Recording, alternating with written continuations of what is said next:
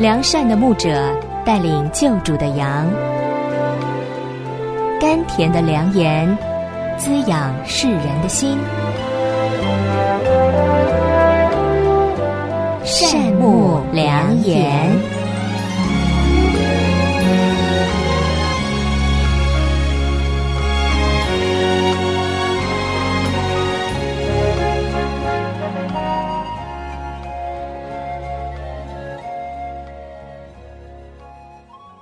亲爱的弟兄姐妹们，平安！欢迎收听善牧良言，我是节目主持人杨谦。随着世界潮流的不断变化，人们界定成功或者失败的标准也包罗万象。随之而来的是充斥在网络或者书刊里的各种成功学说，把人们引入对金钱、物质、名利等等的疯狂膜拜。许多人看似获得了所谓的在某个行业的成功，然而却失去了身心灵的平安，似乎又陷入了人生无望的挫败感。那么，如何来判断一个人的成功或者失败呢？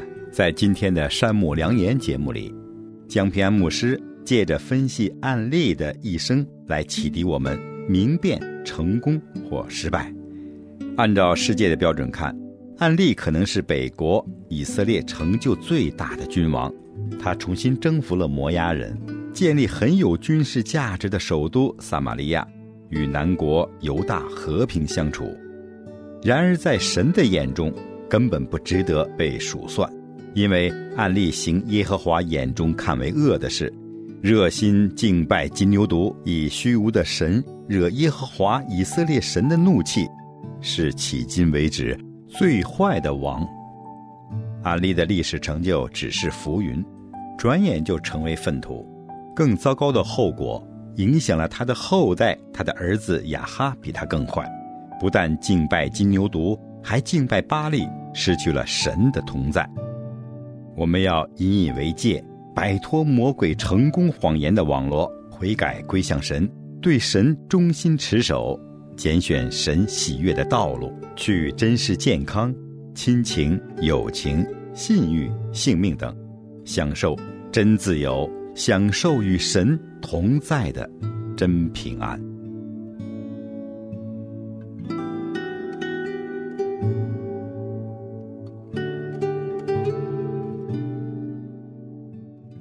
山木良言的听众朋友们，大家好，我是江平安。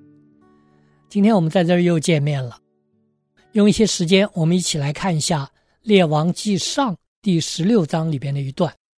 我们要从第十五节看到第二十八节，我来为大家读这一段的经文。《列王纪上》十六章十五节开始：犹大王亚萨二十七年，新立在德萨作王七日，那时。民正安营围攻菲利士的基比顿，民在营中听说新利背叛，又杀了王，故此以色列众人当日在营中立元帅暗利做以色列王。暗利率领以色列众人从基比顿上去围困德萨，新利见城失破失，就进了王宫的卫所，放火焚烧宫殿，自焚而死。这是因他犯罪。行耶和华眼中看为恶的事，行耶罗波安所行的，犯他使以色列人陷在罪里的那罪。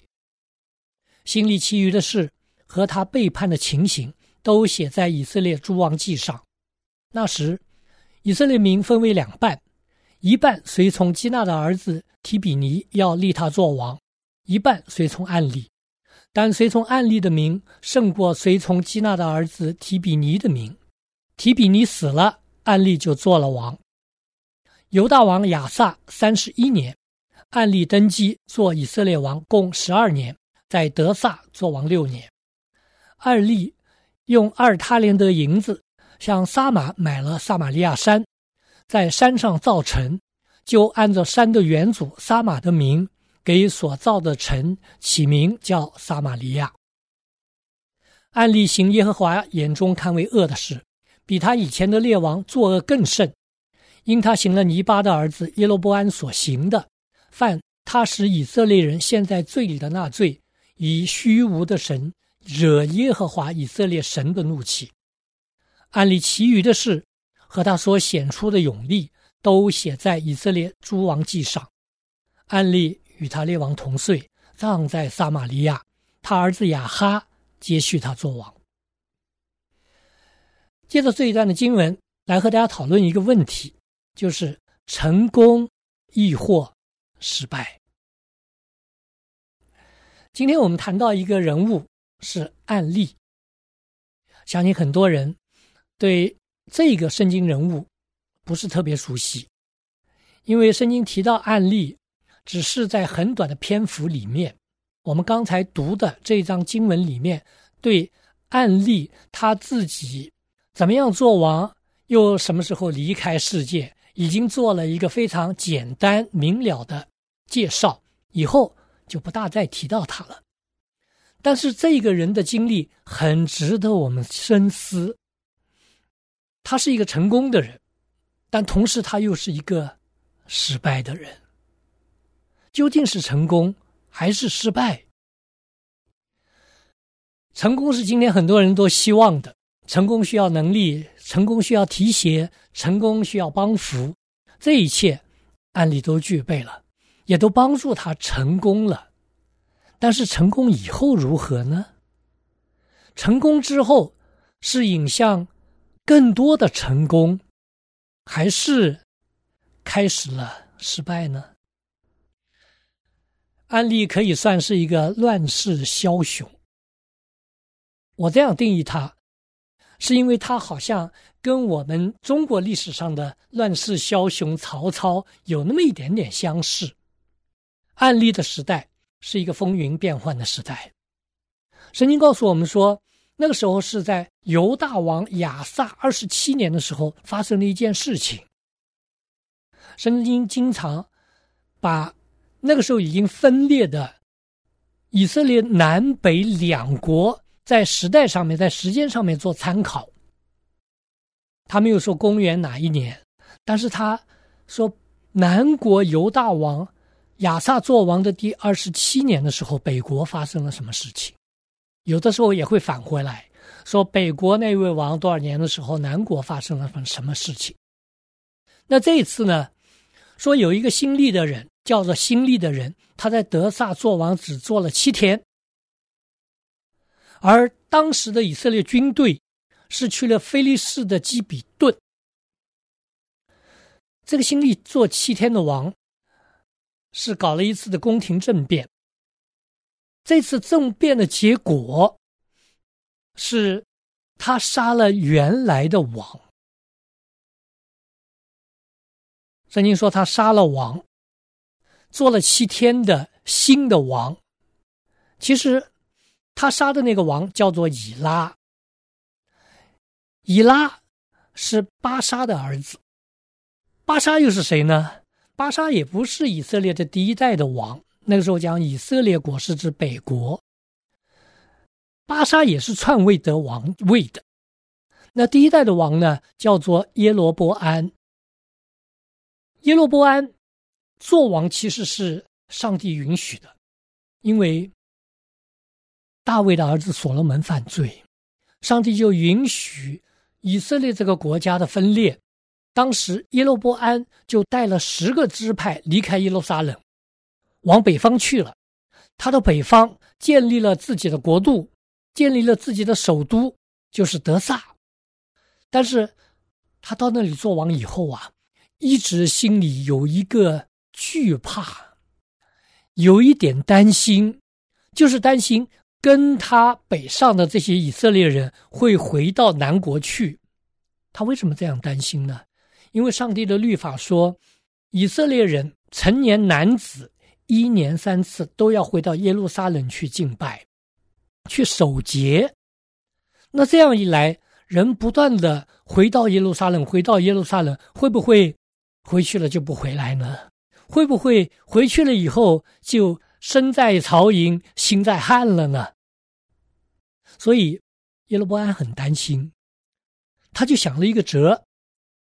造了两只的金牛犊，一只呢放在伯特利，另外一只放在最北边的蛋。他对以色列人说：“你们不必回耶路撒冷了，就在这里拜这个金牛犊吧。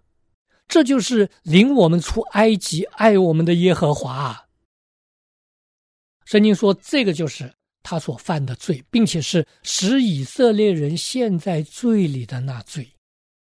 而这个罪呢，他的后人就一直在重复，因为有同样的担心，他们就用同样的手段。耶罗波安的儿子叫做拿达，拿达做王不久就被巴沙篡位了。巴沙做王做了二十四年，传位给自己的儿子以拉。而这次以拉呢，做王做了两年，就被这个新力给谋杀了。新力是什么样人呢？圣经说他是管的一半的战车，用今天的话来讲，可能是机械化部队的一个旅长或者师长这样的。他趁着大军西去，去和菲利士人打仗，他就在王宫中篡位。而这一次，众人听说了这件事情以后，就立暗利做王。暗利原本是大军的元帅，本来是去西征的。这次呢，他就赶回来，包围了德萨这个首都。那心里一看，不行了，打不过他，而且城已经破失。他就回到王宫，放了一把火，自己也就自焚而死。于是，暗利就有机会要做王了。但是事情也没那么简单。圣经说，那个时候的民百姓啊，分为两半，有一半去随从另外一个叫做基纳的儿子提比尼，要立这个人做王；另外一半人呢，是随从安利的。圣经的记载非常简单。说随从安利的名胜过了随从基纳的儿子提比尼的名，那提比尼就死了，安利就做了王。好像是随便一提，但如果你读经读的仔细一点啊，你就会发现这场的内战耗时还不算太短，因为前面新立的这个篡位事件发生在亚萨二十七年。而案例真的登基做以色列王是亚萨三十一年，也就是说内战打了四年。哦，跟中国的抗日战争结束之后四年内战差不多。四年内战最后案例登基了，说他在以色列做王一共做了十二年，其中在德萨做王六年。德萨是当时的首都，德萨也非常非常的漂亮。你说何以见得呢？我们从最有智慧的那一位所罗门的诗歌里边可以看得到。所罗门写了雅歌，雅歌的第四章第六节说：“你美丽如德萨。”当然，这是良人对他的心腹的一种赞美。一个男孩子赞美一个女孩子说：“哇，你跟德萨一样美丽。”那就说明德萨很美呀。但是，当安利做完以后，他觉得我要重建一个新的首都，要比德萨更加的美。他要开启一个新的篇章，是要显出他自己的权利，要树立他自己的名声，最好是能够千秋万代。所以，看他。跟世界上很多的君王一样，一旦站立了王位，他就开始迁都。这是为自己建功立业的一个做法。所以，圣经说他用两个他连德的银子，向一个叫撒马的人买了一座山，在这个山上造城。最后呢，就按照这个山的原主撒马的名字，给这座城。起名叫做撒玛利亚。圣经里边我们可以看到很多中文翻成利亚、利亚的哈，凯撒利亚呀、撒玛利亚。其实利亚的意思就是城，也就是说这个城的名字叫做撒玛，这就是撒玛利亚了。他买这座山出了一些钱。不是特别多，但是也不是很少。他毕竟是已经做了王的人了。他要造一座城，真的也造成了，因为从那个之后啊，德萨好像从以色列的历史上渐渐渐渐的这个名声就隐退了。撒玛利亚成为新的首都，撒玛利亚成为最后暗利在那里做王的地方，他甚至也在那里去世埋葬。撒玛利亚最后成了一个大的地区的代名词。到了耶稣的时代。撒玛利亚成了罗马帝国的一个行省，那个地区所有的人都被称为撒玛利亚人。撒玛利亚人今天对我们这些新约的基督徒来讲也不陌生了，而德萨好像没有太多人知道。从这点上来讲，案例真的成功了，啊真的成功了。但是圣经就告诉我们另外一个方面。圣经说，暗利行耶和华眼中看为恶的事，比他以前的列王作恶更甚。哇！圣经说他是作恶的，他做了哪些恶呢？圣经说，因他行了尼巴的儿子耶罗波安所行的，犯他使以色列人陷在罪里的那罪，以虚无的神惹耶和华以色列神的怒气。其实他没有什么创新，他的恶还是原来耶罗波安所做的，就是让百姓去拜金牛犊。但是圣经说他作恶胜过以前的以色列列王。我在读经的时候也在想，他怎么胜过呢？怎么犯罪能够胜过以前的列王呢？好像看来都是要百姓做一样的事情啊。但是很有可能的是，以前从耶罗波安开始，前面的四代王只是一种建议，建了一个金牛犊，告诉百姓说：“你们不用回耶路撒冷去了，就在这儿拜吧。”而且耶罗波安他在建这座坛的时候，也得到神人的责备。他曾经要抓神人，结果自己手都枯干了。他心里对上帝还有一点点畏惧。他应该不会强迫百姓不要去遵行神的律法，但是到了安利这里，说他作恶更甚，非常有可能就是他现在开始真的闭关锁国了，他真的用他自己的权利来限制，并且强制执行他的一种法律，不让百姓回耶路撒冷了。强迫他们在这里只是拜金牛犊，只是在他自己的统治之下。圣经说，他这样做的本质，就是以虚无的神，那个金牛犊是个虚无的神，去惹耶和华以色列神的怒气。一方面，他的统治似乎是成功了。他跟新历不一样，新历做王只做了七天，而他做王可以做十二年，一直到他在这个世上去世。圣经没有说他做王的时候年纪多大，但至少来讲，他还是算有一个至始至终啊，有一个善终了。他死在那儿，埋在那，葬在他自己所建的撒玛利亚城。但是，这样的成功，他付了代价。他付的最大的代价就是惹动神的怒气。虽然一时间你看不到恶果，但是对他本人来讲，我们可以非常肯定的说，因着他的为恶，他已经中断了从神来的祝福。虽然他依然有成就。如果我们看后面圣经的话，案例其余的事和他所显的勇力，都写在以色列诸王记上。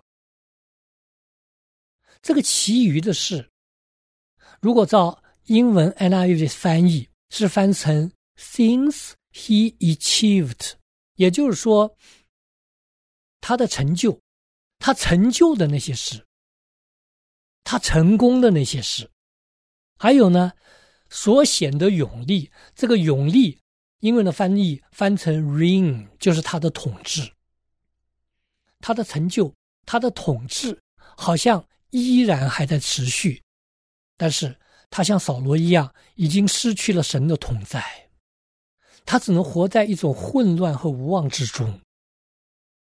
不但是案例，无论是哪一个人，他只要以其他的东西来取代神，把其他的东西当神去崇拜、去追求，甚至不惜一切代价都要想得到的话。其实，在本质上都是在惹动神的怒气，都在在付这个人生最沉重的代价。我们想要得到，我们想要成功，我们不愿意失去，从而很多人都在付非常沉重的代价。当然，个人的代价不一样，有些人为此付出的是健康的代价。有些人付出的是亲情的代价，亲人都离去了；有些人失去的是朋友，以此作为沉重的代价；有些人是付出的是信誉的代价，以后没有人相信你了。当然，也有些人付出的是性命的代价。我们常说玩命，玩命，玩到最后命都没了。更有甚之的就是，许多人不知道正在付着更重的代价，就是像安利一样的。我前段时间听说，国内一个传道人告诉我，有一位姐妹是一个特异功能的教练，她可以练一些特异的功，是模仿一些动物的举动，从而得到一些超能力。这个能力一旦发功的时候，可以推倒一个高大健壮的男人，但是在同时间呢，这位姐妹她觉得她自己的身体被摧残，她不断的出现所谓的幻听，有很奇怪的声音对她说话，她跟家人之间的关系都处混乱了，而且她说她在做教练的时候不会不断的萌发很多的邪情恶念。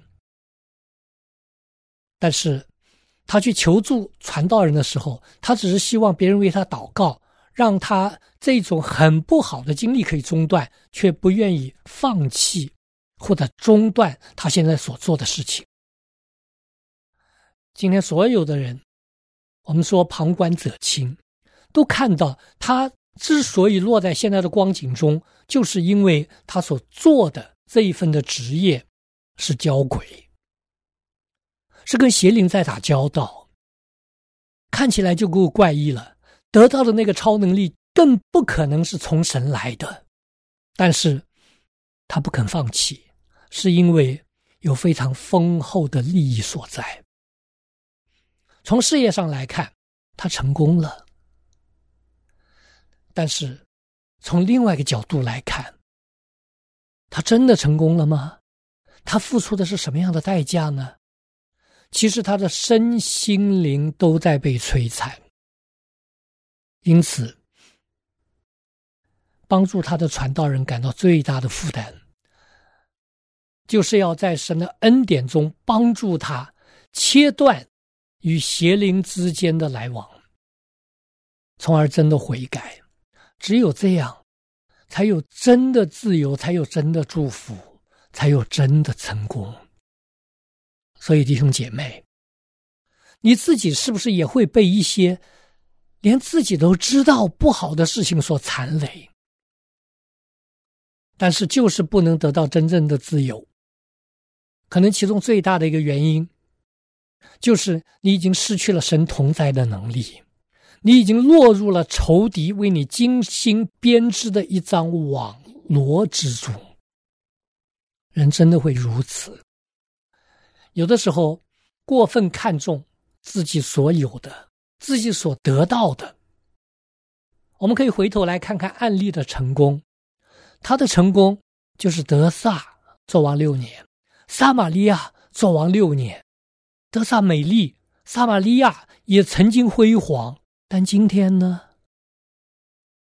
今天我们到那里去，看到这是一片废墟，看到的是曾经的辉煌，高大的柱子，可能是撒玛利亚的王宫。安利当时住在里边，非常得意，这是他的成就。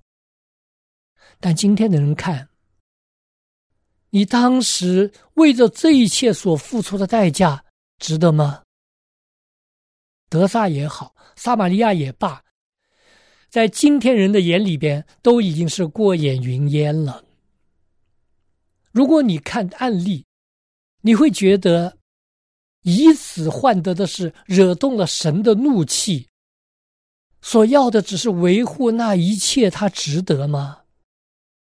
今天的你我尚且感到不值，那么在永恒中呢？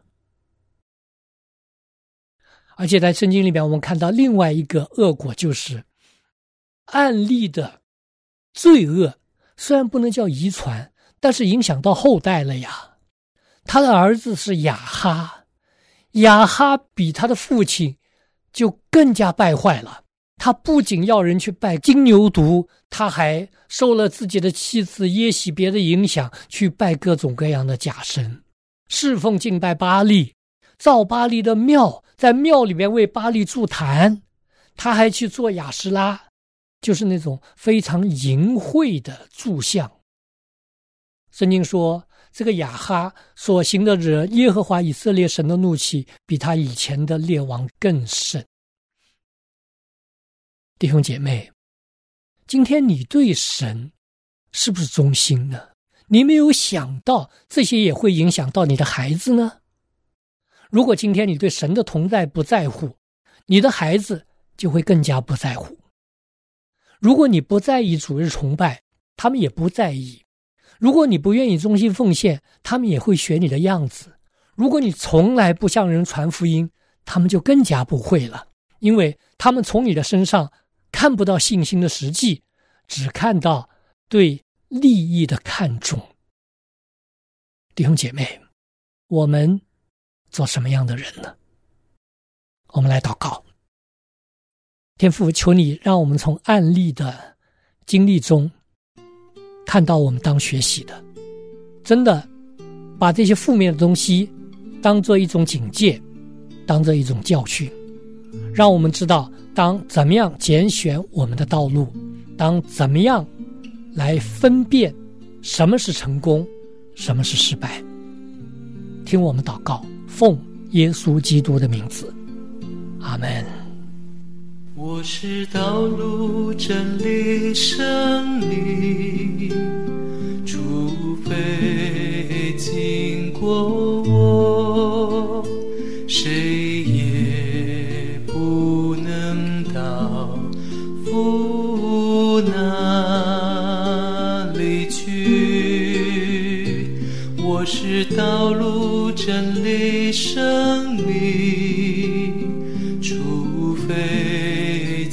经过我，谁